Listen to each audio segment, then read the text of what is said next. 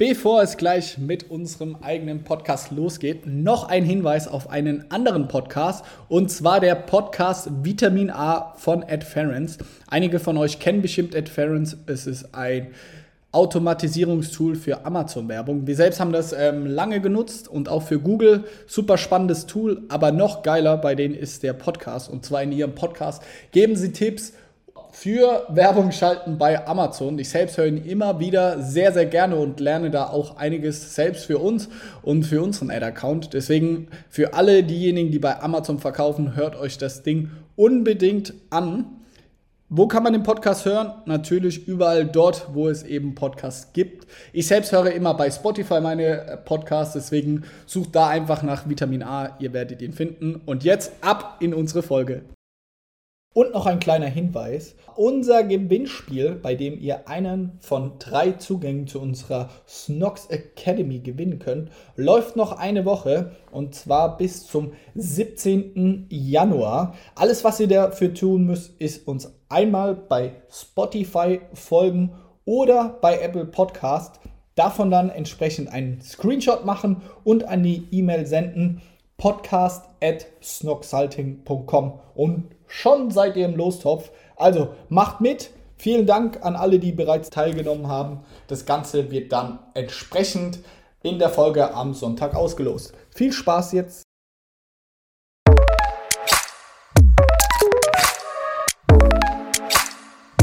Willkommen zum Snoxalting Podcast, ob Amazon FBA oder Shopify. Wir liefern dir ehrliche und transparente Insights zum Thema E-Commerce mit Romy Johannes oder noch besser mit richtig geilen Interviewgästen. Let's go! Willkommen Leute, ähm, heute ein ganz besonderer Gast. Ich würde sagen, vom Umsatz der Firma der größte Gast, den wir hier im Podcast hier hatten. Markus, willkommen. Gründen, nicht Gründer, aber CEO seit diesem Jahr von Rose Bikes. Ja, hallo. Toll bei euch zu sein. Und nicht nur seit äh, zwei Jahren CEO und Gesellschafter von Rose Bikes, sondern großer Fan von äh, Snox, von euch also. Und von daher freue ich mich doppelt hier sein zu dürfen. Ja, mega cool. Ich muss mich mal zurückerinnern, woher oder wie wir uns kennengelernt haben. Ich glaube, vor allem so über LinkedIn sind wir in Kontakt gekommen, aber dann hast du uns ja jetzt in den letzten Wochen oft mal als so eine Art Mentor zur Seite gestanden, Felix und mir, als so von Geschäftsführer zu Geschäftsführer äh, und hast uns da geholfen. Und deswegen wollte ich da auch nochmal an der Stelle vielen lieben Dank sagen, Markus, dass du da immer ein offenes Ohr für uns hast.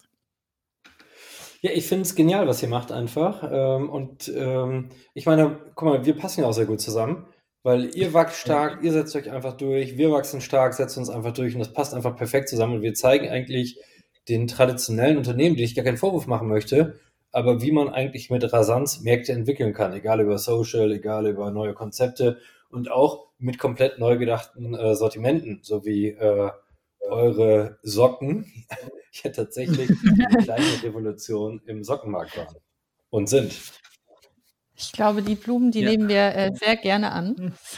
Ja, ich habe ja auch, ich habe ja auch, ich habe eben noch durchgezählt, bevor ich hier zu euch gekommen bin. Ich besitze tatsächlich mittlerweile 35 Paar von euch. Wow. das, das nenne ich eine gute Zahl. Ich bin mir nicht sicher, ob, ob wir so viele Paar von uns selbst besitzen, oder? Boah, bei mir schon. Ich glaube, mit Unterhosen und Socken zusammen auf jeden Fall. Ach, das ist auf jeden Fall eine starke Zahl. Das freut uns sehr. Was uns, glaube ich, so ein bisschen unterscheidet ähm, als Unternehmen ist natürlich nicht nur der Umsatz, sondern auch vor allem die lange Unternehmensgeschichte. Ihr seid 1907 gegründet, richtig? Ja, absolut ursprünglich als äh, Fahrradladen in der Innenstadt, der im Sommer Fahrräder und im Winter Kamine verkauft hat. Das ist auch äh, eine wilde Kombination auf jeden Fall. Und dann seid ihr irgendwie übergegangen, erst äh, mehrere Jahrzehnte später, um japanische Fahrräder dann zu importieren. Und das ist dann auch so ein bisschen die Idee hinter euren Fahrrädern jetzt gewesen, oder? Ja, das Interessante war, der, wir sagen zwar immer, wir sind 1907 gegründet und sind wir auch, aber eigentlich ist Erwin mhm. Rose, der ist heute 76, das ist eigentlich der echte Gründer von Rose, so wie es heute da steht. Der hat das zwar schon, sein Vater hat das schon gemacht, aber eigentlich ist Erwin der, der treibende Kopf und der hat irgendwann geguckt und hat nach Asien geguckt und hat gesagt, hey, die haben coole Produkte. Ich meine, auch Shimano und alles sind ja auch asiatische Hersteller, mhm. Giant und Co. Alles damals coole Marken aus Asien und hat gesagt, mhm. ich muss mehr von denen lernen. Und äh, dann ist er immer mit allen möglichen Leuten Fahrradfahren gegangen und daraus sind diese Kooperationen gekommen. Und dann hat er tatsächlich wirklich selber importiert und echte Eigenmarken in seinem Fahrradhandel verkauft. Und das war tatsächlich für so einen kleinen Laden aus Bocholt schon echt revolutionär. Aber das Beste mhm. der Geschichte war, das wirklich Beste, äh, dann hat er zu viel importiert und das war eine verregnete Saison, was damals für den Fahrradhandel echt immer dramatisch dann war. Da hast halt nichts verkauft.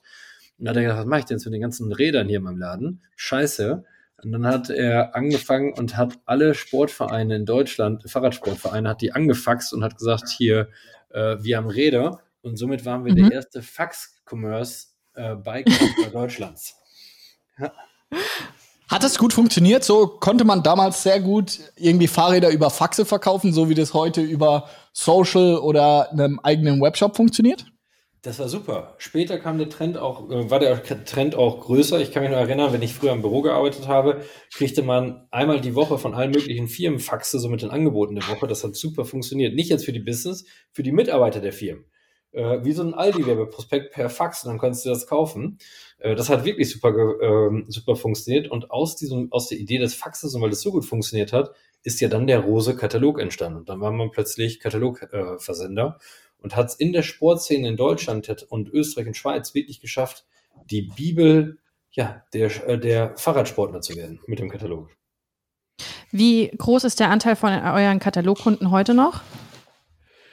äh, groß. Der macht, ähm, der macht immer noch 30 Prozent unserer Kundschaft oder vielleicht 25 Prozent heute unserer Kundschaft aus. Wir haben ja den Katalog dann eingestellt und komplett auf mhm. Online transformiert, aber viele unserer Kunden, die heute noch Fans von uns sind, so 25 bis 30 Prozent, die kommen tatsächlich noch aus den alten Katalogzeiten. Ich hatte, letzte, ich hatte letztens noch mit, ähm, mit äh, einem der Vorstände von Otto telefoniert mhm. und mit dem Alexander Birken. Und auch der Alex kannte uns noch aus dem Rosebike-Katalog. Ja. Wann habt, ihr, wann habt ihr den eingestellt? Also der ist ähm, 2012 endgültig eingestellt worden, spielte aber schon 2008, 2009 keine große Rolle mehr.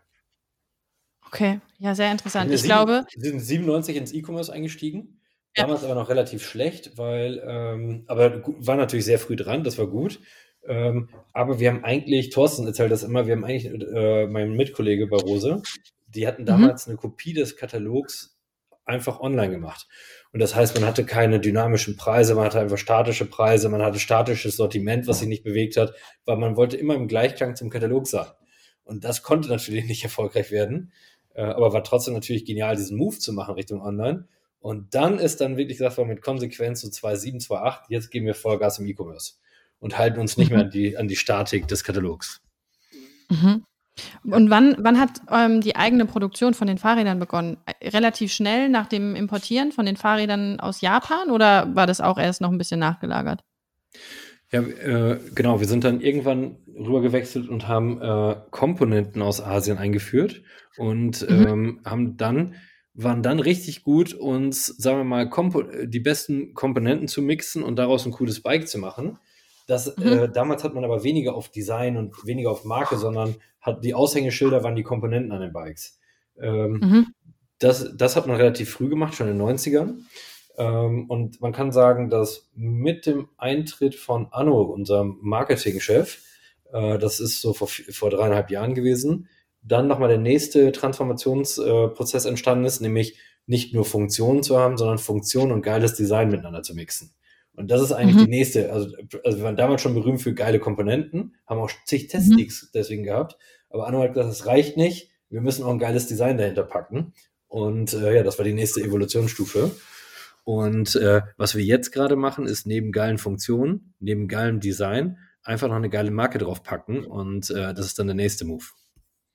Und das ist, würdet ihr sagen, so heute auf jeden Fall euer Fokus, sehr auf Brands sich zu spezialisieren? Absolut neben dem geilen Produkt, was immer eine wichtige ja. Basis ist, sonst funktioniert es nicht, ja. aber viel mehr Markenstory zu machen. Und man kann alleine nur auf dieses Jahr schauen. Äh, unsere Google-Suchnachfrage äh, nur nach Rose-Bikes ähm, und mhm. Rose-Bikes Bocholt und nach den wichtigsten Rose-Bikes, also noch gar nicht mal ähm, nach generischen Keywords, sondern nur nach den äh, Grund-Keywords, hat sich alleine in diesem Jahr genau äh, um 95 Prozent erhöht, also fast verdoppelt. Das heißt, unsere Marke ist in diesem Jahr doppelt so bekannt geworden, wie es allein im letzten Jahr war. Und das haben wir wirklich mit wirklich maximaler Power wirklich voll nach vorne getrieben. Was würdest du sagen, waren hier die entscheidenden Faktoren? Ich habe es auf eurer Website gesehen und wir hatten es ja auch öfter drüber. Riesengroße Testimonials wie Manuel Neuer oder Angelique Kerber, glaube ich, inzwischen auch, fahren eure Räder, aber gleichzeitig habt ihr auch Stores. Wie, was würde dein Bauchgefühl sagen? Vielleicht auch, ähm, weil ihr es irgendwie tracken könnt. Was ist, glaubst du, jetzt rückblickend auf das Jahr gesehen, der entscheidende Faktor war, äh, dass sich eure Brand von der Bekanntheit her verdoppelt hat? Ja, einmal natürlich die super gute Vorarbeit von Erwin und Co., die den Grundstein dafür gelegt haben. Dann die gute Weiterentwicklung im Produkt von Anno, die dann natürlich mit vielen Testing und so und dann noch mit dem geilen Design einen guten Grundstein gelegt haben. Aber dann vor allen Dingen Radikalität. Weil wenn man sich mal anguckt, was wir seit letztem Jahr Februar alles gemacht haben und wie wir die Firma umgebaut haben, wie offen und transparent wir alles kommunizieren, was wir machen. Ich meine, wir haben die Mission Zukunft. Mission Zukunft ist immer unser Zwei-Jahres-Plan. Den haben wir letztes Jahr im März äh, 2019 fertig gehabt und den haben wir komplett öffn äh, öffentlich gemacht. Da steht unsere gesamte Unternehmensstrategie drin. Haben wir auch allen Wettbewerbern geschickt. Und äh, dieser Umgang mit dieser Offenheit, keine Angst zu verlieren, diesen Mut voll zu riskieren, ja, und das hat so eine richtige Fanbase hinter sich hergezogen. So, äh, und das hat uns auch äh, natürlich auch ge ähm, geholfen, auf der einen Seite, dass wir natürlich auch viel mehr Sichtbarkeit in der Presse hatten, aber wir gleich auch vielen anderen ja auch viel zurückgegeben haben dadurch, weil wir auch unsere ganze Strategie offengelegt haben und jeder andere konnte auch, jeder andere Händler und Hersteller konnte es auch kopieren und war auch herzlich eingeladen. Und diese Schnelligkeit und diese Dynamik, die wir haben. Also wir, ich meine, wir haben letztes Jahr eine Digitalagentur gekauft, die Agentur Commerz. Und wir hatten schon ein geiles E-Commerce-Team, aber haben dadurch die ganze Rasanz noch weiter erhöht. Und ich sag mal so, ich sag mal zumindest in der Bike-Branche würde ich sagen, laufen wir digital und auch in, in der digitalen Weiterentwicklung, eine, eine Aggressivität der Weiterentwicklung äh, laufen wir gerade allen weg. Da habe ich gerade keine Angst vor niemandem. Das heißt, heißt nicht, dass ich das nicht morgen habe, weil wenn wir uns geil entwickeln, dann muss man sich immer sicher sein, dass unsere guten Wettbewerber das auch tun. Und das äh, beobachten wir auch immer wieder mit voller Respekt, wie die das auch machen und feiern auch viel, was die geiles Zeug machen, nehmen das aber als Antrieb, um immer wieder schneller dann noch eine Schippe draufzulegen. Habt ihr gemerkt, dass der andere nachziehen? Wenn, wenn du gerade sagst, ihr kommuniziert da jetzt viel, viel offener als früher. Ich glaube, in manchen Branchen ist es eh schon üblich. Ähm, wenn du sagst, okay, bei euch ist es gar nicht so üblich. Äh, hast, hast du da irgendwie eine Reaktion gemerkt oder kam da vielleicht sogar direktes Feedback? Ja, ähm, ja absolut. Wir sehen das ja auch von Online-Features, die wir entwickeln und rausziehen, die dann andere nachmachen. Oder äh, gerade äh, Canyon ist ja jetzt vorgestern äh, zu, äh, wirklich, ja ein toller anderer Bike-Hersteller, ist äh, gerade hat einen sensationellen Exit hingelegt, äh, wirtschaftlich sehr erfolgreich. Ähm, und die haben jetzt aber in ihrem Exit-Papier angekündigt, dass sie auch jetzt äh, mit Stores an den Markt gehen. Die hatten bisher nur einen Online-First-Ansatz ohne Stores, mhm. außer in Koblenz, ja. an ihrem Stammwerk. Und jetzt eröffnen die auch in Berlin, in München und überall, wo wir auch sind, mhm. auch Stores. Da ziehen die auch äh, rasant nach. Oder ähm, wir gehen unterschiedliche äh, Arten in der Werbung und die gehen die dann auch mit. Also wir merken schon, dass wir schnell Copycats haben. Und das ist auch gut, weil das wieder unser Antrieb ist mit noch mehr Innovation. Und da ich selber als Typ immer optimistisch unzufrieden bin, habe ich damit auch kein Problem, weil wir sind so eine Truppe voller optim optimistischen, aber unzufriedenen Leuten, die sich ständig weiterentwickeln wollen. Wie ihr auch. Ist ja auch cool. Also ist ja auch ein Zeichen der Bestätigung, finde ich, von anderen Brands, wenn man sieht, okay, ähm, anscheinend macht man nicht alles falsch, wenn da sehr viel kopiert wird. Also sehen wir bei uns genauso. Also das nicht unbedingt nur als Konkurrenz sehen, sondern ja auch ein bisschen als Bestätigung für die eigene Arbeit. Jack Welch, kennt ihr noch Jack Welch? Ich weiß nicht, ob der euch noch was sagt. Das ist äh, der Ex-Chef von General Electric, ist schon 100 Jahre mhm. äh, äh, raus aus dem Business gefühlt. Ja. Also, ist, ähm, ist einer der größten äh, BWLer des letzten Jahrhunderts gewesen. Also von, ähm, ich weiß gar nicht, ob er zwei, bis 2002 oder bis 2004 noch voll in Amt und Würden war. Äh, der hat zig berühmte BWL-Thesen aufgestellt. Und der war auch immer sehr forsch und äh, hat unglaublich viel Erfolg in seinem Leben gehabt. Und der hat immer gesagt, ich sage alles, was ich mache. Ich lasse jeden dran teilhaben. Denn alles das, was ich jetzt mache, ist nur, äh, sind ja nur quasi meine Konzepte von gestern, die ich mir gestern ausgedacht habe. Die kann jeder gerne kopieren. Das Einzige, was du können musst, du musst schon das Konzept für morgen im Kopf mhm. haben. Weil das kann dir keiner klauen. Und was er meinte damit war auch dieser Dauerantrieb und dieser, diese Lust auf die stetige Weiterentwicklung. Und darum ähm, ja, und nur weil einer ein Feature von dir kopiert, hatte dich noch lange noch gar nicht nachgemacht. Und das, was wir bei Rose ja auch machen und das, was ihr auch sehr erfolgreich macht, ich glaube, man will heute auch als Kunde auch immer ein Gesicht dazu mhm. haben. Und äh, ihr stellt euch offen da, äh, ich denke, ich bin ganz nahbar und äh, jeder kann mich verfolgen, jeder kann mich ansprechen, ist kein Problem, jeder kriegt auch eine Antwort. Und ich glaube, diese Nahbarkeit, wieder Gesichter dahinter den Marken zu kriegen, das sieht man ja auch beim großartigen Erfolg von Tesla. Ich möchte mich gerne mit Tesla vergleichen. Mhm. Aber ohne Elon Musk würde das nicht funktionieren. Apple ohne Steve Jobs, also auch als Gesicht des Ganzen, ne? D dazu. Und selbst Hip ohne Klaus Hip hätte nicht funktioniert. Also äh, hierfür stehe ich mit mhm. meinem Namen. Äh, also das heißt, das ist äh, definitiv erfordert aber auch Mut, weil dann stehst du auch da draußen und wenn es nicht funktioniert, bist du auch der Trottel, der ist dann, wer hoch, also wer bekannter wird, kann auch tiefer fallen. Das gehört halt auch ja. dazu. Wie wichtig ist, glaubst du, äh, deine Personal Brand als Markus Diekmann für den weiteren Erfolg, aber auch jetzt im, in diesem Jahr den Erfolg von Rose Bikes? Also ich merke immer und sehe auch ganz viel Aktivität von dir auf LinkedIn, aber vor allem, dass du in vielen Interviews bist, bei Handelsblatt, hast ja jetzt auch mit Händler helfen, Händler eine große Kampagne gemacht und sehe einfach, dass du da sehr aktiv bist. Wie wichtig wichtig ist es für dich persönlich, aber vor allem auch, wie wichtig ist es für den Erfolg von Rose Bikes oder Rose? Ja. Ähm, also ich bin so ein einfacher Typ hier aus dem Münsterland, Coesfeld, das ist eine 35.000 äh, Seelenstadt und also für mich, sehr, ich habe meine Freunde seit dem Kindergarten und äh, die, die, die, die trinken mit mir ein Bier und grillen mit mir, ob ich in der Zeitung stehe oder nicht. Das heißt, dafür brauche ich es für mich persönlich gar nicht. Was aber ich immer gemacht habe, und das ist vielleicht der Unge und dann erkläre ich gleich das andere und komme da drauf, weil ich bin ja nur Teilzeit-CEO bei Rose, weil ich nur drei Tage die Woche für Rose arbeite. Drei Tage muss man sich jetzt aber nicht wie dreimal acht Stunden, das stimmt auch nicht ganz. Ich denke ja Tag und Nacht an Rose, das ist jetzt.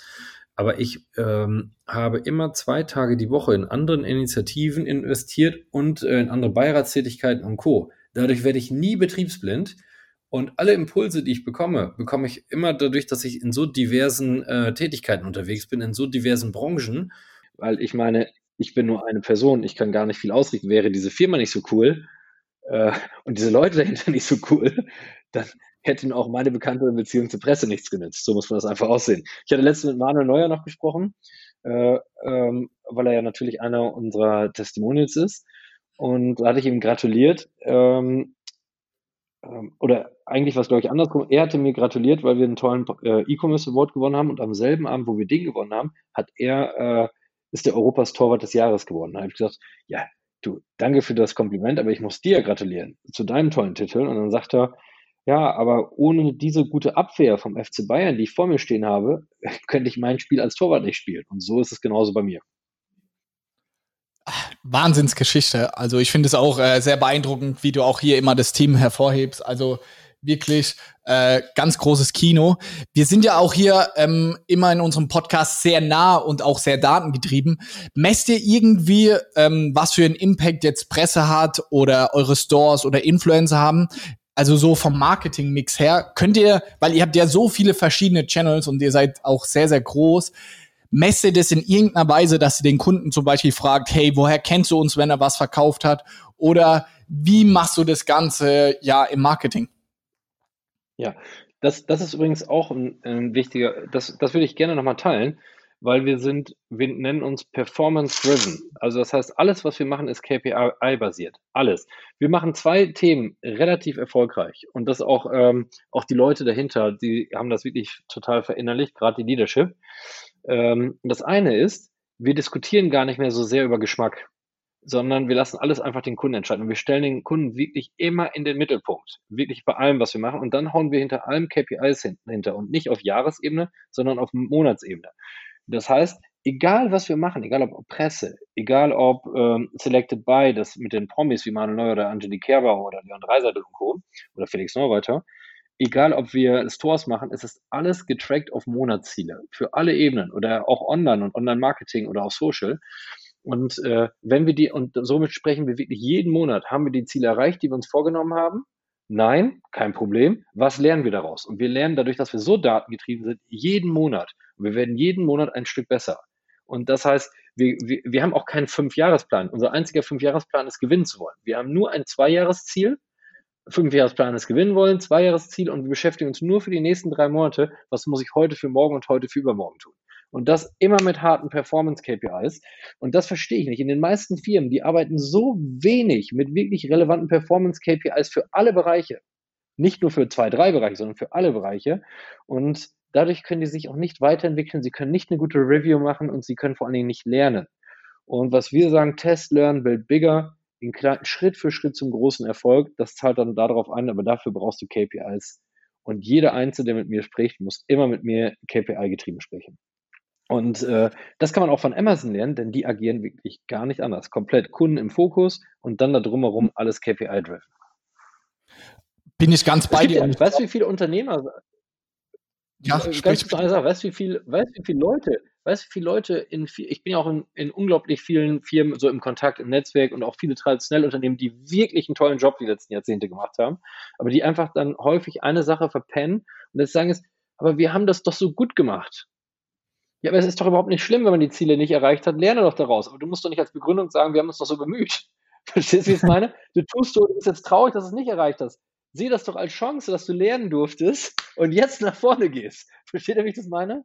Ist doch geil. Abs Absolut. Und ich erkenne da auch vieles äh, bei uns auch wieder. Ich glaube, wir versuchen da auch vieles von umzusetzen. Ich glaube, wir sind da auch einfach noch in dem Lernprozess und genau deswegen genieße ich auch gerade so den Podcast und da mal eine ganz konkrete irgendwie so private Frage, wie messt ihr Branding? Wir hatten auch mal ein Telefonat dazu, Markus, weil das ja unglaublich schwer ist. Du hast es schon genannt. Google ähm, Suchbegriffe ist natürlich so ein Mechanismus. Aber habt ihr noch andere Zahlen, wie ihr für euch persönlich eure Marke messt, weil das ist aktuell bei uns im Unternehmen ein großes Thema. Wir haben eine große Creative-Abteilung, deren Hauptziel ist, die Marke Snox zu stärken. Aber mir fällt es als äh, Geschäftsführer da unglaublich schwer, den jetzt auf Monats- und Wochenbasis ähm, die passenden KPIs einfach zu liefern. Ja, also ich ähm, hatte mal eine Riesendiskussion, ich kann mich erinnern, vor einigen Jahren, aber das ist auch schon ewig her, ich glaube, das war schon 2012, äh, mit Marktforschungsunternehmen. Und da geht es ja immer darum, um die Nullmessung, äh, also wo stehst du jetzt, was sind jetzt deine Bekanntheit? Und dann gibt es immer tausend Umfragen, wie bekannt ist man geworden, dann freut man sich. Die, und daraus hatte ich damals 2012 mit der Sarah Volkmar gemeinsam, das ist heute immer noch eine tolle Mitarbeiterin, ist auch äh, Geschäftsleitung Rose heute, E-Commerce-Chefin. Und wir haben da damals ähm, diesen Online-Google-Indikator raus ähm, ähm, einfach gemacht, weil wir gesagt haben, heute ist doch so, wenn du eine Marke, wenn dir die viel begegnet und du daran interessierst, dann wirst du sie, dann wirst du sie einmal googeln. Und das heißt, steigt die Google-Suchnachfrage an, kannst du davon ausgehen, dass du bekannter bist. Das kann jeder in fünf Minuten tracken über die, über das, äh, über, äh, über die Google-Tools. Ist also kein großes Problem. Und es ist der beste Indikator. Du kannst dann natürlich gleichzeitig auch deine Social-Reichweite, ob sie sich erhöht oder nicht, kannst du auch noch als Performance-Indikator dahinterlegen. Aber am Ende ist es eigentlich, brauchst du ja immer nur einen Wert, den du, natürlich deckt Google nicht alles ab, aber es ist der eine Wert, woran du sehen kannst, wenn der immer steigt, dann kannst du davon ausgehen, in der Theorie, dass du definitiv bekannter geworden bist. Und so einfach reduce to the max, nenne ich das immer, äh, track ich das. Und für mich ist in allem immer nur der Google, ähm, ja, die Google-Entwicklung in der Suchnachfrage immer mit das Wichtigste. Du kannst natürlich auch gleichzeitig, äh, wenn du auf Amazon verkaufst, auch die Entwicklung nach deinem eigenen, weil da immer auch 50 Prozent aller Produktsuchnachfragen gestartet werden, kannst du auch gucken, wird mein Brand häufiger gesucht oder nicht oder auf anderen Plattformen. Das kannst du auch noch machen, aber ich würde nicht viel mehr Anstrengung reinmachen. Und dann würde ich einfach Performance KPIs wie viel möchte ich nächsten Monat auf Social-Kanälen wechseln, äh, wachsen, wie viel möchte ich in meinem Online-Shop als mehr Frequenz haben oder in meinem äh, Mobile-Shop. Also das kannst du natürlich als zusätzliche Performance-Indikatoren machen. Aber diese eine Messung würde ich nur über, über einen Wert immer machen, den ich immer tracke. Wie ist es äh, dieses Jahr mit euren KPIs? Habt ihr die angepasst aufgrund von Corona? Habt ihr da irgendwelche anderen Trends sehen können? Leute sind mehr daheim, machen vielleicht auch mehr Sport oder versuchen irgendwie ja ihre Bewegung auch mehr in Mittelgrund, äh, in, in, in Fokus zu setzen. Habt ihr da irgendwie dann dementsprechend auch eure KPIs angepasst? Ja, ähm, Achso, das, das ist übrigens auch noch eine gute. Wenn man das Google Keyword Tool nutzt, ne, ja. ähm, dann kann man natürlich gleichzeitig auch noch einen Trick machen. Äh, du kannst natürlich, äh, nehmen wir mal das Keyword Sneakersocken. Ne? Ja. Ich, mhm. Ist das das Richtige oder was, was ist das Hauptsuchwort? Ja. Sneakersocken. Ja, Sneakersocken, ja, Sneakersocken definitiv. Ja, du kannst ja nachgucken, wenn du gucken willst, ob, wie, ob du gut im Markttrend liegst oder nicht, kannst du noch was Zweites machen. Ähm, das machen wir auch. Zum Beispiel, wir nehmen das Keyword Rennräder, ja. gucken, wie viele Leute mehr nach Rennrad gesucht haben und benchmarken dann, wie viel mehr Leute nach Rose Rennrad gesucht haben.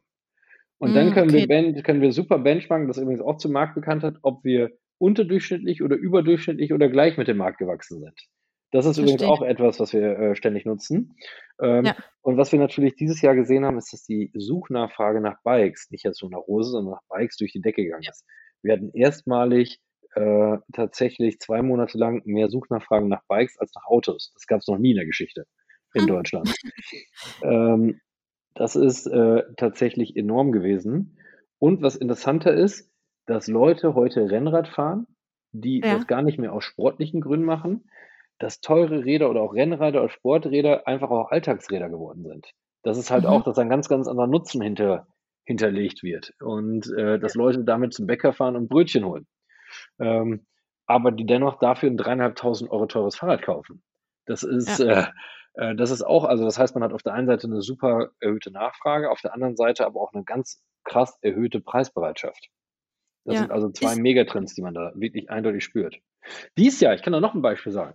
Was dieses Jahr verrückt ist, eigentlich sind wir jetzt in der Bike-Nebensaison. Wir haben jetzt Winter. Das heißt, eigentlich ist das jetzt die Zeit, wo wir eigentlich immer mal durchatmen nach so einer ganz krassen Saison, wo wir alle voll gepowert haben. Jetzt ist die Nachfrage im Weihnachtsgeschäft. Wir hatten vorletzte Woche 100% mehr Leute auf unserem Shop als im Jahr davor. Aus natürlichen Zu, äh, Zuläufen, jetzt gar nicht über Mediaerhöhung. Und weil gerade wirklich das Top-Weihnachtsgeschenk in Deutschland tatsächlich Radbekleidung ist, weil sich jetzt alle E-Bikes gekauft haben und Co. Und ja. brauchen sie natürlich jetzt auch E-Bike-Anziehsachen.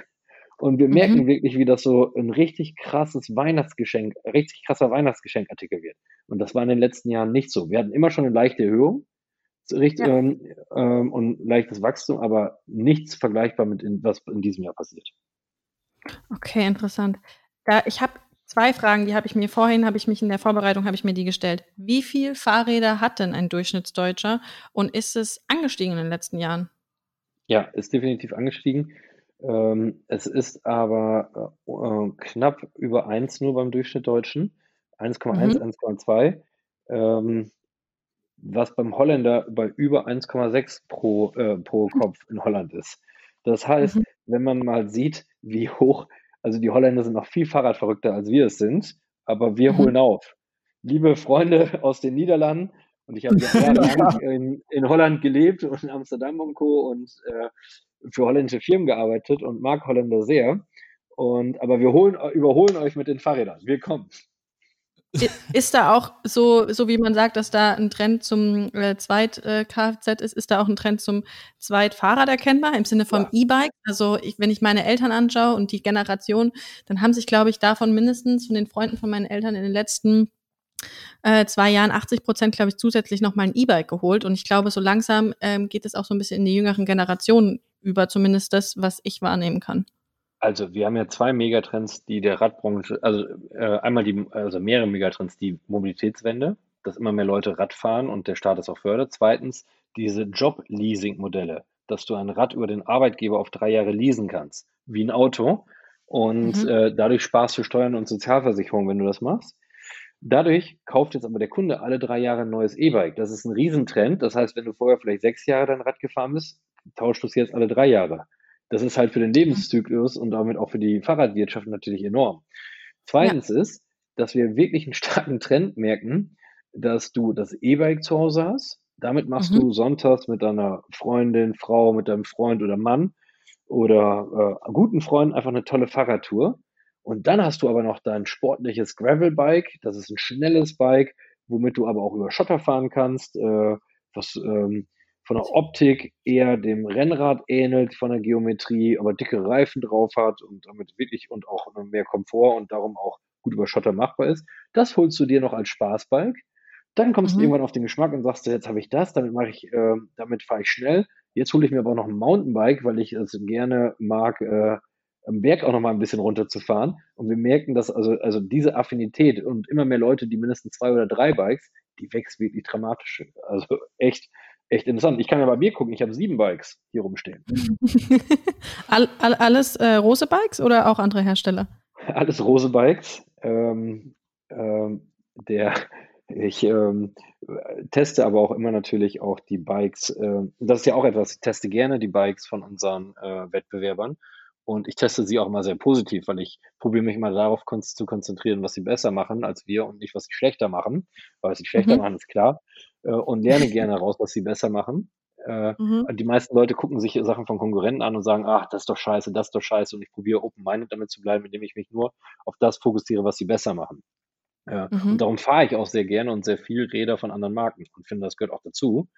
Und es gibt ja auch coole Sachen. In jedem Preis, man muss das ja auch äh, zielgruppenspezifisch immer trennen. Ich bin zum Beispiel letztens mit Andy, das ist der Chef und Gründer von Sushi Bike aus Berlin. Sushi Bike mhm. äh, ist Joko ja. Winterscheid als Mitgesellschafter drin. Die haben super, ich meine, der Kerl ist mega. Der hat das Bike einfach selber ursprünglich mal in der Garage zusammengeschraubt als E-Bike für nur 1000 Euro. Ist für ein einstieges E-Bike echt mega. Und wenn du damit ja. einfach nur ein bisschen in der Stadt rumfährst, super Bike. Und äh, letzten Andi und ich einfach mal äh, zwei Stunden mit seinem Bike durch die Gegend gefahren in Berlin. Und ich habe das mal getestet und äh, war super inspirierend für uns beide. Und danach ist Andi mit unserem äh, Reveal, das ist ein Langstreckenrennrad, ein Endurance, dann ist er damit mal durch die Gegend gefahren und hat da, und dann haben wir uns davon inspirieren lassen. Und ich finde, das gehört auch dazu. Und darum, ich finde es auch wichtig, dem Wettbewerb so offen zu begegnen und dann auch daraus zu lernen. Aber zu Hause habe ich natürlich äh, meine sieben Rose-Bikes und bin sehr stolz darauf, mhm. äh, die immer fahren zu dürfen. Ja, ich glaube, das ist auch super wichtig, also sich da gegenseitig zu inspirieren. Ich glaube, man kennt es auch von den großen Autoherstellern, die ähm, bauen in der Entwicklung meistens die Konkurrenzfahrzeuge auseinander und stellen die da auch aus. Und dann wird das, glaube ich, da auch immer groß angekündigt, ähm, dass jetzt von der Konkurrenz da ähm, Modell XY ausgestellt ist. Und dann kommt da auch jeder vorbei und schaut sich das mal an und macht da, glaube ich, genau das Gleiche wie du. Und ich glaube, das ist super wichtig, sich auch einfach mal anzuschauen, was die Konkurrenz vielleicht auch noch mal besser macht und wovon man lernen kann. Ähm, und ich glaube, manchmal wird es so ein bisschen abgetan, als irgendwie, als wäre das ein Geheimnis oder als dürfte man irgendwie nicht nach links und rechts gucken. Aber ich glaube, das ist wahrscheinlich einfach auch das Wichtigste, was man, was man machen kann und muss. Absolut. Und ähm, ist doch auch geil. Dadurch, dadurch hat man ja selber wieder einen Antrieb, wieder eine Schippe draufzulegen.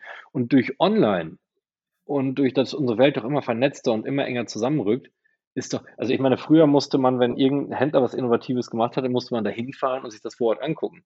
Heute weiß man doch sowieso nach einem Tag, nachdem einer etwas gelauncht hat oder äh, angekündigt hat oder äh, im Online-Shop etwas umgestellt hat, weiß man es doch in derselben Minute, was er verändert hat. Also ich finde, man kann sowieso aus so wenig Dingen noch richtige Geheimnisse machen. Dann kann man es auch offener gleich kommunizieren. Absolut. Wir haben jetzt viel über Konkurrenz gesprochen. Ähm, mhm. ich persönlich bin aktuell echt stark am Überlegen, dadurch, dass es Winter ist und draußen joggen äh, nicht mehr so viel Spaß macht und Fahrradfahren dann doch auch in der Kälte nicht so schön ist, ein Peloton-Bike zu holen. Das ist natürlich auch äh, glaube ich, ein Megatrend bei euch, wenn man sich dann auch so eine Bewertung an der Börse von Peloton anschaut. Wie stehst du zu sowas? Also Indoor-Fitnessgeräten, aber auch, dass sich so ein Peloton nicht nur als irgendwie Indoor-Fitnessgerät versteht, sondern mehr als Netflix für Sportgeräte. Hast du da auch einen positiven Blick drauf oder ist es absolut auch eine Konkurrenz für euch? Hm, äh, na, ja, also natürlich, jede Nadel sticht, aber ich sag mal so, ich bin totaler Fan von Peloton, wenn wir Peloton mal nehmen. Äh, ich finde äh, Peloton wirklich ein geniales Produkt. Ich finde vor allen Dingen das äh, Peloton Pro oder Peloton Plus, ich weiß, Plus heißt das, Peloton Plus. Ich finde das wirklich genial, wo du nicht nur Radfahren kannst, sondern wo du so Trainingseinheiten auch äh, mit, mit Eigenkörpergewicht und Co. zusätzlich machen kannst. Und ich finde das wirklich genial, wie sie das Marketing aufgezogen haben, wie sie das Produkt gemacht haben. Ich finde das Finanzierungsmodell mega spannend. Also großes Kompliment. Und ich überlege gerade selber, mir privat zu Hause für den, für, wenn ich mal abends keine Lust habe, mit meinem Rad draußen zu fahren, einen Peloton zu holen. Mhm. Ist es auch was, was ihr euch in der Zukunft so für Rosebikes vorstellen könnt, dass ihr auch mal so ein Modell anbietet? Ich würde nie etwas ausschließen. Momentan wäre es äh, sehr weit weg von unserem Kern, äh, mhm. weil ich glaube, wir haben noch auf anderen Ebenen so viel zu gewinnen und so viel zu machen, dass ich das so noch nicht sehen würde und denken würde, do what you can do best and outsource the rest. Das ist äh, get oder man, äh, das sind zwei Zitate, die mich, das ist das eine und das zweite Zitat ist mal get big, uh, get specialized or get out. Das sind so die zwei äh, Zitate, die mich immer sehr prägen. Und ähm, wir sind heute für Outdoor-Räder richtig, richtig stark unterwegs. Und mhm. lass uns das noch besser machen, lass uns dann noch mehr Fokus hinterlegen und unsere Produkte noch mehr machen und äh, lass Peloton quasi zu Hause das gewinnen. Jetzt muss man auch sagen, Peloton ist ja ein gutes Produkt, aber richtig Profifahrer und Profi-Rennradfahrer, die haben natürlich das Roserad, dann haben die äh, fürs Zuhause einen Hometrainer, wo die das Roserad einspannen können. Und dann trainieren die natürlich auf ihrem Fahrrad äh, mit Swiss oder sonstigen Hometrainern, die es dann da gibt, können sich auch digital vernetzen, aber die würden nicht aus Peloton gehen, sondern die sagen, ich sitze doch lieber auf meinem Rennrad, muss ich, damit ich auch meine ganze Haltung und alles wie, wie im Sommer dann habe. Und wenn du richtig auf Geschwindigkeit trainieren willst, dann musst du das auch auf deinem eigenen Rad machen. Mhm. Das heißt, ja. dann ist Peloton ist nochmal wieder eine andere Zielgruppe und eigentlich ein anderer Nutzerfokus. Das ist eher für mich, weil äh, für so schönen Wetterfahrer wie für mich dann geeignet. Ja, wir haben ähm, unsere Community noch gefragt, ob Fragen da sind. Ähm, wir fragen immer auf Instagram nach, ähm, sind denn bestimmte Fragen da? Ja, es sind ein paar Fragen da. Ähm, einer hat gefragt, wer ist denn dein Lieblingstestimonial? Worauf bist du besonders stolz? das ist eine schwere Frage, weil ich, hm. ähm, ich finde, ich bin wirklich sehr stolz, dass die alle mitmachen. Und die haben übrigens, und ich, ich, äh, ich bin auf Papa Neureuter. Da bin ich am stolzesten. Der ist gar kein Testimonial, aber der hat mit so viel Leidenschaft das mit uns. Der Papa Neureuter ist auch 74 oder 76 Jahre alt. Und ey, der ruft mich abends um 10 Uhr an und sagt, Markus, lass uns doch mehr machen. Komm, Vollgas. Oder bist du zu langsam? Und ich finde, wenn man in dem Alter noch so eine Power hat, das finde ich mega beeindruckend. Und ansonsten äh, finde ich, es, finde ich es krass, weil wir hatten den Traum, in Sportarten jeweils die Top-Sportler zu holen. Und Angelique mhm. Kerber im äh, Tennis, damit besetzen wir konsequent die Tennisspieler, die mit dem Rad zum Tennisplatz fahren wollen. Mit Manuel Neuer äh, als Torwart besetzen wir die ganze Fußballwelt. Und er ist natürlich ein unglaublich großer Star und mit einer unglaublich großen Bekanntheit und Reichweite. Mit Felix Neureuter die ganzen Skifahrer. Aber mhm. ihr müsst euch nicht vorstellen, dass, oder, oder äh, Leon Dreiseitel dann im Eishockey jetzt als MVP, ähm, also das ist schon wirklich alles mega. Oder Maximilian Kiefer als einer der besten äh, Golfer. Äh, und wir, das sind, aber was mich am stolzesten macht bei der ganzen Sache ist, dass wir keine Millionen ausgeschüttet haben an alle, sondern mhm. alle mitmachen, weil sie uns selber auch cool finden. Und das ist keine Geschichte. Mhm. Und äh, alle Lust hatten, was Cooles gemeinsam zu bewegen. Äh, weil wir sind, wir sind zwar schon größer als viele andere, aber dennoch viel zu klein, um uns so viele Testimonials leisten zu können. Und ja, ja darauf bin ich schon ziemlich stolz. ich glaube, darauf kann man auch stolz sein. Darauf kann man auch stolz sein. Ich glaube, das geht uns ähnlich. Sobald wir jemanden mit Snocksocken sehen, ähm, ist es, äh, glaube ich, sowieso immer ein Wahnsinnsgefühl. Und wenn dann das jemand ist, den man persönlich sowieso sehr toll findet, dann ist das nochmal äh, was komplett anderes. Und wenn dann noch ähm, nicht das Riesenbudget fließt, sondern weil man einfach merkt, die, der, der oder diejenige sind persönlich vom Produkt einfach so überzeugt. Ich glaube, ähm, das ist dann irgendwann der Checkpot.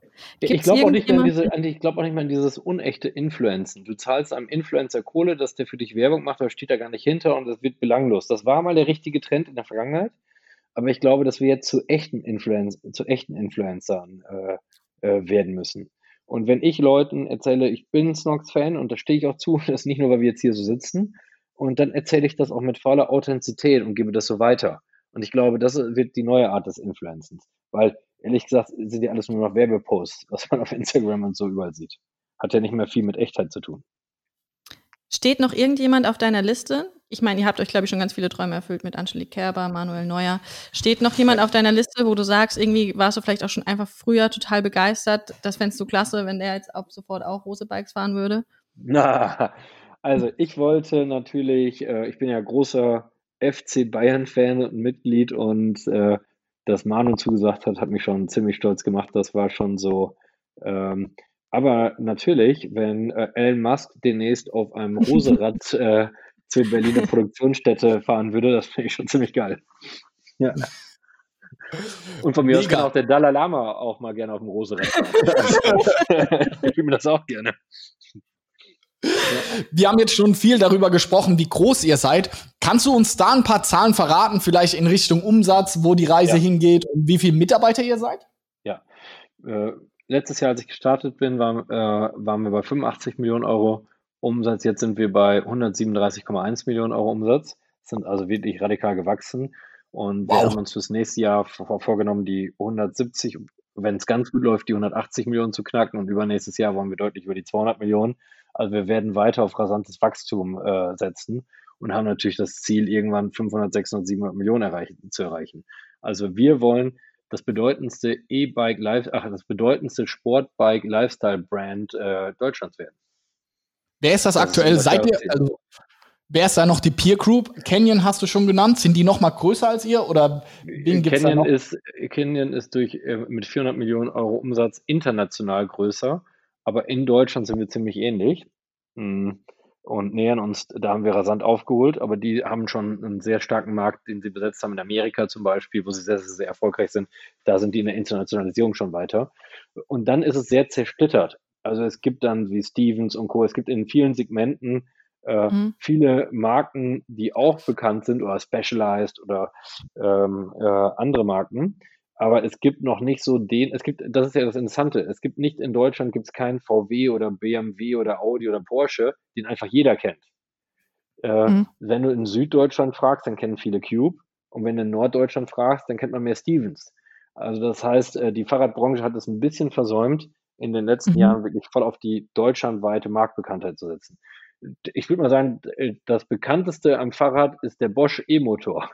Und äh, das sagt schon viel über eine Branche aus. Und wenn man da sieht natürlich, wie viel bekannter jetzt Rose geworden ist, denke ich, das ist auf einem sehr guten Weg. Und ich glaube, äh, das ist auch die Zukunft voll auf Marke zu setzen, äh, um ja. einfach wirklich maximal bekannt zu sein. Aber Marke mit Vertrauen und Authentizität funktioniert auch nur dann, wenn wir weiterhin geniale Produkte am Start haben. Okay, ja. Ich glaube, das muss euch erstmal jemand nachmachen. Also irgendwie 80 Prozent Umsatzwachstum in einem Jahr nach 113 Jahren Firmengeschichte. Ich glaube, ähm, in anderthalb, ne? Weil das von letzten ja. Februar bis jetzt heute war. Genau. War es ja. das erfolgreichste Jahr oder anderthalb Jahren aller Zeiten für eure Company? Ja, das war's. Ja, wir hatten immer schon eine total transformationsfreudige Firma. Ähm, das sieht man ja auch, wie man aus dem Innenstadtladen zum Faxhändler, zum Kataloghändler und das alles wird und nie aufgehört hat. Ähm, aber das, was wir jetzt in diesen letzten eineinhalb Jahren erreicht haben, äh, das ist wirklich Wahnsinn. Guck mal, wir haben, wir, wir werden nächstes, also wir, als ich letztes Jahr gestartet bin, hatten wir drei, drei Stores. Wir werden nächstes Jahr im März, also jetzt nicht mal in drei, vier Monaten, spätestens im April, werden wir zwölf haben. Also äh, gleichzeitig werden wir auch nächstes Jahr wieder um 25 bis 35 Prozent Wachstum drauflegen. Ähm, dann äh, haben wir Selected By mit den ganzen Testimonials ins Leben gerufen. Dann haben wir mit dem SC Freiburg eine ganz, ganz tolle Kooperation gestartet. Äh, dann haben wir, ähm, sind wir von 350 Leuten auf fast 500 Leute gewachsen. Also wir sind äh, und haben so viel zu dem guten Potenzial, was schon da war Leuten, noch so viele tolle Leute dazugewonnen, äh, haben digital voll ausgebaut. Wir, wir haben den ganzen Shop komplett auf links gedreht. Wir kriegen jetzt ein neues ERP, das ist im halben Jahr fertig. Ähm, wir haben auf auf allen Ebenen einfach so krass Tempo gemacht. Und das ist, wie ich das Team gar nicht so oft hervorheben und das ist auch keine Schleimerei zum Team. Aber das ist wirklich unfassbar, was diese Leute da rocken. Also, und damit meine ich nicht, wie das andere vielleicht sagen, wenn sie rocken, das sind wirklich Killer da. Also, die können, also mit, ähm, die packen diese Themen und die wollen einfach alle mit uns gemeinsam gewinnen und das mit einer höchst, ja, höchstmöglichen Motivation und wie stolz die alle drauf sind auf Rose, ja, das ist toll zu sehen. Also auch das ist nochmal etwas anderes, äh, glaube ich, als es in den letzten Jahren war. Wahnsinnsgeschichte, wirklich. Man merkt auch richtig, wie stolz du wirklich drauf bist und wie viel Freude dir das bringt. Das ist wirklich ansteckend, auch jetzt hier durchs Mikrofon. Was mich natürlich eben hellhörig lassen hat, ist, ihr seid jetzt von drei auf zwölf Stores hoch. Wir werden ja jetzt auch, äh, wir hatten es ja schon mal am Telefon drüber, mhm. unser ersten eigenen Store quasi im Januar, Februar, je nach Corona aufmachen. Kannst du da noch ein, vielleicht eure Perspektive ähm, erzählen, weil es ist ja schon ungewöhnlich, dass ihr von drei auf zwölf hochgeht in einer Zeit, wo alle sagen, durch Corona ist die Digitalisierung so schnell vorangeschritten wie noch nie. So kann man mit einem Store wirklich Geld verdienen oder ist es rein äh, reines Branding-Budget für euch? Ja, also da zwei Dinge äh, zu. Reines Branding ist totaler Dünnpfiff. Also äh, Branding, was nicht wirtschaftlich erfolgreich ist, ist, ist kein Erfolg. Das darf man einfach nicht verwechseln. weil wenn die Leute von dir begeistert sind und von deinem Laden und das Konzept gut ist, wird die Kasse klingeln. Heißt, wenn die Kasse nicht klingelt, dann liegt der Laden entweder am falschen Standort oder ist vom Laden nicht gut, sonst wird die Kasse klingeln. Das ist ganz logisch. Also von der ist es äh, ein toller Service-Touchpoint für uns, aber es ist auch ein Hardcore-Selling-Point. Zweitens ist, äh, wir, sind, wir, sind, wir nennen uns selbst Online-First Omnichannel-Unternehmen. Das heißt, wir sehen als erstes immer zu, dass wir online wettbewerbsfähig sind und übertragen das Konzept dann auf offline. Ich glaube, das ist der richtige Weg. Ein veraltetes Geschäftsmodell offline auf online zu übertragen, ist kein guter Weg. Damit ist es nur ein veraltetes Modell auf zwei Kanälen. Und wir gehen ja total mit vielfältigen, mit den vielfältigsten Ansätzen äh, live stationär. Wir haben jetzt mit Engelhorn, mit, ich darf es auch heute schon sagen, mit Globetrotter, ähm, äh, mit L und T aus Osnabrück tolle Kooperationen geschlossen. Das sind alles große Händler. Wir werden bei denen mit auf die Fläche gehen mit einem eigenen Shop-in-Shop-Ansatz, aber wir mieten die Fläche nicht. Die stellen die Fläche, die stellen die Verkäufer und wir stellen die PC, äh, die, die IT-Ausstattung, wir stellen Branding und Bekanntheit und wir stellen vor allen Dingen die Produkte, die verkaufen die, äh, ähm, geben das über unsere IT ein und wir liefern von unseren Online-Prozessen alles direkt zum Kunden nach Hause. Und das ist eine komplette, komplett neu gedachte Art des Zusammenarbeitens, weil die, die müssen weder 100 Bikes sich ins Lager stellen, das können die alles über unsere Prozesse abwickeln, weil wir liefern direkt zum Kunden. Ähm, und wir mieten nicht einfach nur irgendwelche Standorte, sondern wir machen es gemeinsam. Und die können am besten vor Ort verkaufen, die kennen ihre Kunden und wir können am besten digital und Co. und Prozesse und Brand und Produkte dahinter hauen. Und das nennen wir kooperative Flächen und die, die, die kriegen am Ende immer für jedes verkaufte Rad eine Provision, ähnlich einer Affiliate-Gebühr. Und äh, das ist zum Beispiel etwas, was wir komplett ausbauen gerade. Ähm, ja, und wo wir viele neue Sichtbarkeits-Touchpoints schaffen, die und auch wirklich sehr erfolgreich schon laufen. Der erste Test mit Engelhorn war wirklich mega erfolgreich. Und das zweite sind die eigenen Stores. Wir haben jetzt gerade Köln noch unterschrieben. Da werden wir ein 900 Quadratmeter Store aufmachen. Und ja, da werden wir unser eigenes Brand rund um Bekleidung, Teile, Zubehör, äh, ja, voll alles die Rosewelt voll darstellen. Es wird ein Café reinkommen, wo Fahrradfahrer auch äh, einen Kaffee trinken können, sich inspirieren, sich austauschen können, Community Building dort betreiben können, aber der auch Hardcore verkaufen wird krass zu sehen. Und ich muss ehrlich sagen, ihr habt mich auch gecatcht mit eurem äh, Indoor-Store hier im Engelhorn. Wir kommen ja aus Mannheim, deswegen ist der ja. Engelhorn natürlich hier das absolute Flaggschiff. Und ja. ich, ich habe tatsächlich daheim von euch jetzt solche, oh, ich glaube, so ein Stirnband oder ist es sowas? Ja. So, ein, so ein Buch, das habt ihr dann verteilt. Meine Freundin und ich sind aus dem Engelhorn raus und dann stand jemand da, ah, Rose Bikes, kommt doch hier rüber. Also, das war ein super positives Erlebnis. Und meine Freundin hat dann gesagt, ah, was ist dieses Rose Bikes? Und dann ist wiederum das Gleiche passiert, was ja auch deine These ist, habe ich gesagt, ah, witzig, ich kenne den Markus von LinkedIn, ich habe den gesehen, witzig, dass sie jetzt hier sind. Und so ist dann durch diesen Omni-Channel und auch Omni-Marketing-Gedanke ähm, hat meine Freundin jetzt direkt eine ganz andere und intensivere Beziehung zur Marke Rose Bikes und kennt es auch im Verhältnis jetzt zu Canyon, glaube ich, würde sie nicht kennen. Deswegen finde ich das super spannend, wie ihr das macht und gleichzeitig das Ganze auch datenbasiert macht. Ähm, wenn du jetzt auch sagst, ihr macht Omnichannel, ist dann auch was wie Amazon oder Marktplätze für euch interessant?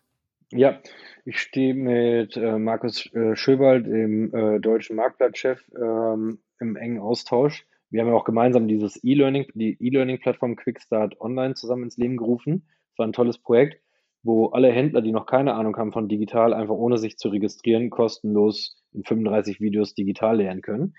Und wir haben schon gesprochen, dass wir Ende nächsten Jahres auf Amazon starten werden mit unserer Eigenmarke. Wenn 50 Prozent aller Suchnachfragen nach Produkten auf Amazon starten, dann, und, und da der Kunde ist, dann müssen wir da sein, wo der Kunde ist. Das ist also gar keine Frage. Ähm, aber auch das werden wir machen, äh, werden wir uns eng mit beschäftigen. Wie müssen wir uns dort inszenieren? Wie müssen wir da sein? Wie ist die Kanalexzellenz auf Amazon? Und wenn das dann erfüllen. Und darum brauchen wir auch leider noch ein Dreivierteljahr, bis wir dort live gehen können. Weil wir heute zum Beispiel noch kein ausreichendes Retourenportal für Amazon hätten und wir an vielen kleinen äh, Schrauben noch nicht gut genug wären beeindruckend, wirklich. Und ich finde es auch schön zu sehen, dass das, was ihr vorlebt, auf einer ganz anderen Größe und auch Scale, aber genau auch unser Ansatz ist. Also wir verkaufen ja nicht nur bei Amazon im eigenen Shop, bei Otto, Zalando, About You. Und viele sagen so, ey, warum macht ihr das? Das ist doch schlecht für die Brand. Aber wir sehen es genau wie du. Wenn jede zweite Suchanfrage generell bei Amazon anfängt und im Fashion-Bereich ist, entsprechend auch in Zalando und About You einfach riesengroß, dann müssen wir dort sein, wo der Kunde ist. Und Absolut. wir müssen nicht versuchen, den Kunde irgendwie umzubiegen oder dem die Fashion-Welt zu erklären. Wenn der Kunde bei Zalando einfach seine Socken und Boxershorts kauft, dann müssen wir dort sein. Und wir als Marke stehen schlecht da, wenn wir einfach nicht dort zu finden sind, sondern uns irgendwie zu eitel sind und sagen, nee, wir sind nur im eigenen Online-Shop unterwegs. Absolut. Und es muss auch aufhören, immer dieses Schlechtreden. Ich meine, äh, About You ist cool, Zalando ist cool, aber auch Amazon ist doch sau cool. Also ich meine, ich habe gerade wieder zig Weihnachtsgeschenke über Zalando gekauft. Sorry, lieber Einzelhandel, das war die Wahrheit. Ich habe auch zig Sachen im Einzelhandel gekauft. Also will beides machen es gut. Ich habe da auch gar nicht schwarz oder weiß. Wir brauchen die Vielfalt. Und äh, ich meine, Amazon ist zigmal Händler des Jahres geworden. Die Kunden, die schaffen einfach den Kunden wirklich glücklich zu machen. Wenn ich und äh, wenn ich dort nach Socken stöber und ich habe letztens auch Socken dort gekauft, äh, dann will ich da auch die Snocks finden. Und ansonsten denke ich eher andersrum, was das für eine blöde Marke ist. Ja, Markus, ich finde es super inspirierend. Ähm, Gerade ihr als großes Unternehmen, ähm, wie ihr an die Marktplätze rangeht. Ähm, ich glaube, wir haben immer wieder Kontakt mit größeren Unternehmen und da fehlt, glaube ich, oft genau das, so das Verständnis für den Kunden, auch den Kunden machen zu lassen, was er möchte. Ähm, so wie du auch sagst, für dich privat entscheidest du auch selbst, du kaufst auf Zalando, du kaufst auf Amazon ähm, oder manchmal bist du auch einfach ein Online-Shop-Typ. Ähm, ich glaube, das ist ein mega Ansatz, den sich, glaube ich, viele größere Unternehmen zu Herzen nehmen müssten, auch vor allem traditionellere Unternehmen, die vielleicht anderes gewohnt sind, aber dass sich da die Reise einfach hinentwickelt. Ich glaube, das äh, ist ein Ansatz, den ich von Unternehmen so in eurer Größe tatsächlich echt selten höre. Und ich glaube, dass es, oder was heißt ich glaube, ich bin mir sicher, dass das auch ein Großteil ähm, von dem Erfolg erklärt, den ihr in den letzten zwei Jahren ähm, da hingelegt habt. Also ich glaube, Wahnsinnsansatz, oder Johannes? Absolut. Also ich bin absoluter Markus-Fan, aber auch vor allem Rose-Fan. Deswegen mein nächstes Fahrrad wird hier ein Rose-Bike auf jeden Fall. Und das werde ich Meins mir hier auch. ins Office hängen. Und ich werde es euch persönlich vorbeibringen. Boah, also. das ist eine Ansage. Markus, sobald unser Café aufhat, ja. machen ja. wir dir. Romy und ich bestellen uns ein Bike ja. bei dir, du bringst es vorbei und wir laden dich dann dafür zum Kaffee ein. So machen wir das. Danke. Da freuen wir uns. Super, Markus. Ich danke dir für den genialen Podcast. Ja. Wirklich toll, dass du so offen, ehrlich, transparent äh, das Ganze geschert hast. Und am meisten beeindruckt mich immer deine Positivität und wie nahbar und äh, ja und ehrlich du einfach bist. Man merkt so richtig, du machst das Ganze mit ganz viel Leidenschaft. Deswegen bist du für mich persönlich ein absolutes Role Model und äh, ich möchte mal in fünf Jahren genauso groß sein, wie ihr es jetzt seid. Und dann werde ich dich interviewen und freue mich darauf. Super. Vielen Dank, Markus. Äh, wir hören uns. Ja, wir hören uns. Ciao. Ciao. Tschüss. Zum Schluss noch eine kleine Bitte an dich. Wenn dir dieser Podcast gefallen hat, schreib uns doch einfach eine Bewertung. Da würden wir uns super freuen. Alle Links dazu findest du in den Show Notes. Bis zur nächsten Folge und vielen Dank fürs Zuhören.